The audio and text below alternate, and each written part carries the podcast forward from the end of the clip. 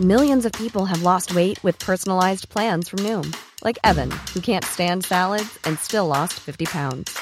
Salads, generally, for most people, are the easy button, right? For me, that wasn't an option.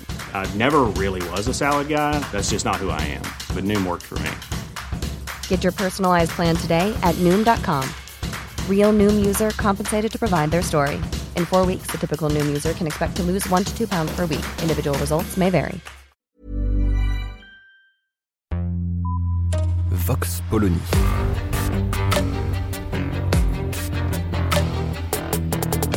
L'actualité vue par la directrice du magazine Marianne, Natacha Polony.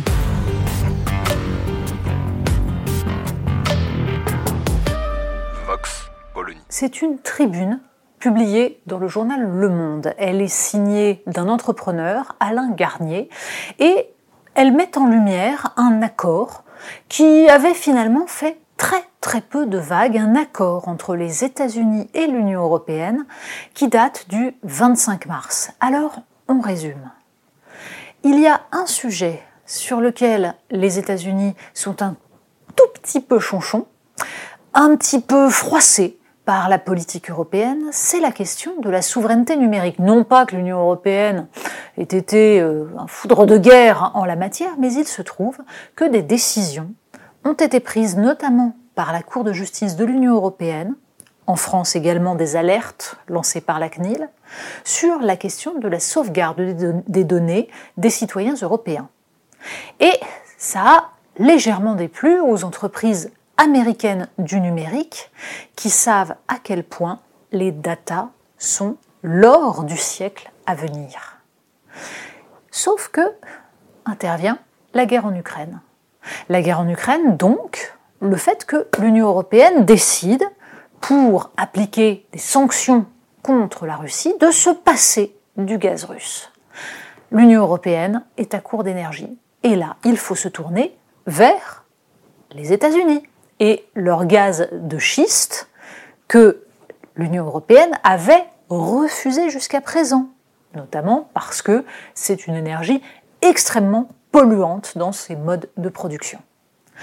Donc, les États-Unis, grâce à la guerre en Ukraine, peuvent vendre leur gaz naturel liquéfié, beaucoup plus cher bien sûr que ce qu'il était avant.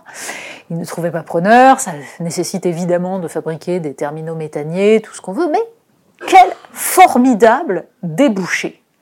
Et en prime, donc, Joe Biden, pour la générosité des États-Unis qui consentent donc à vendre à l'Union européenne du gaz, a obtenu en échange que l'Union européenne s'asseye une fois de plus sur sa souveraineté numérique.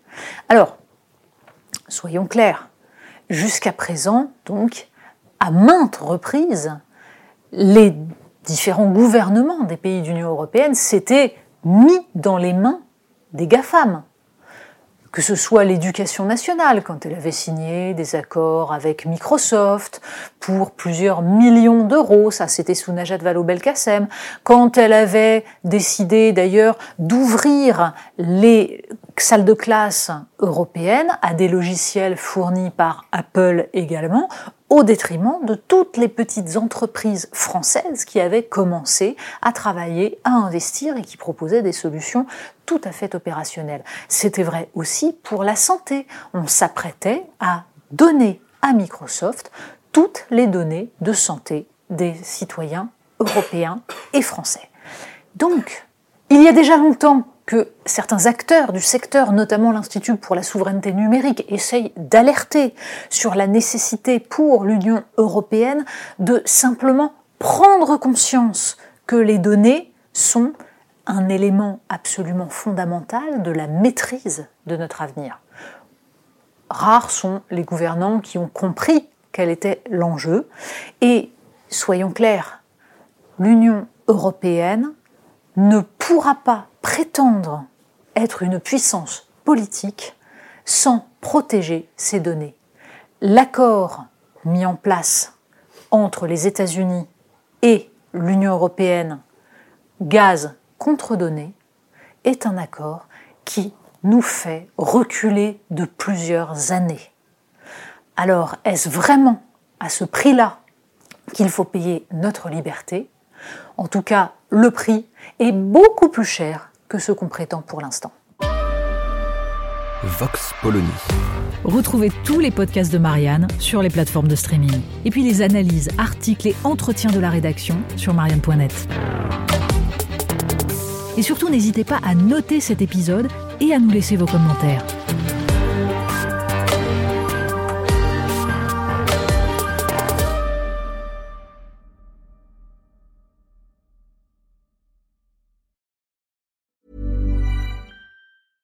Even when we're on a budget, we still deserve nice things.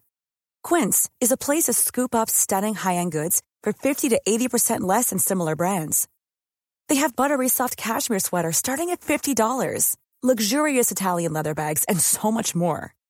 Plus, Quince only works with factories that use safe, ethical, and responsible manufacturing. Get the high-end goods you'll love without the high price tag with Quince. Go to quince.com/style for free shipping and 365-day returns.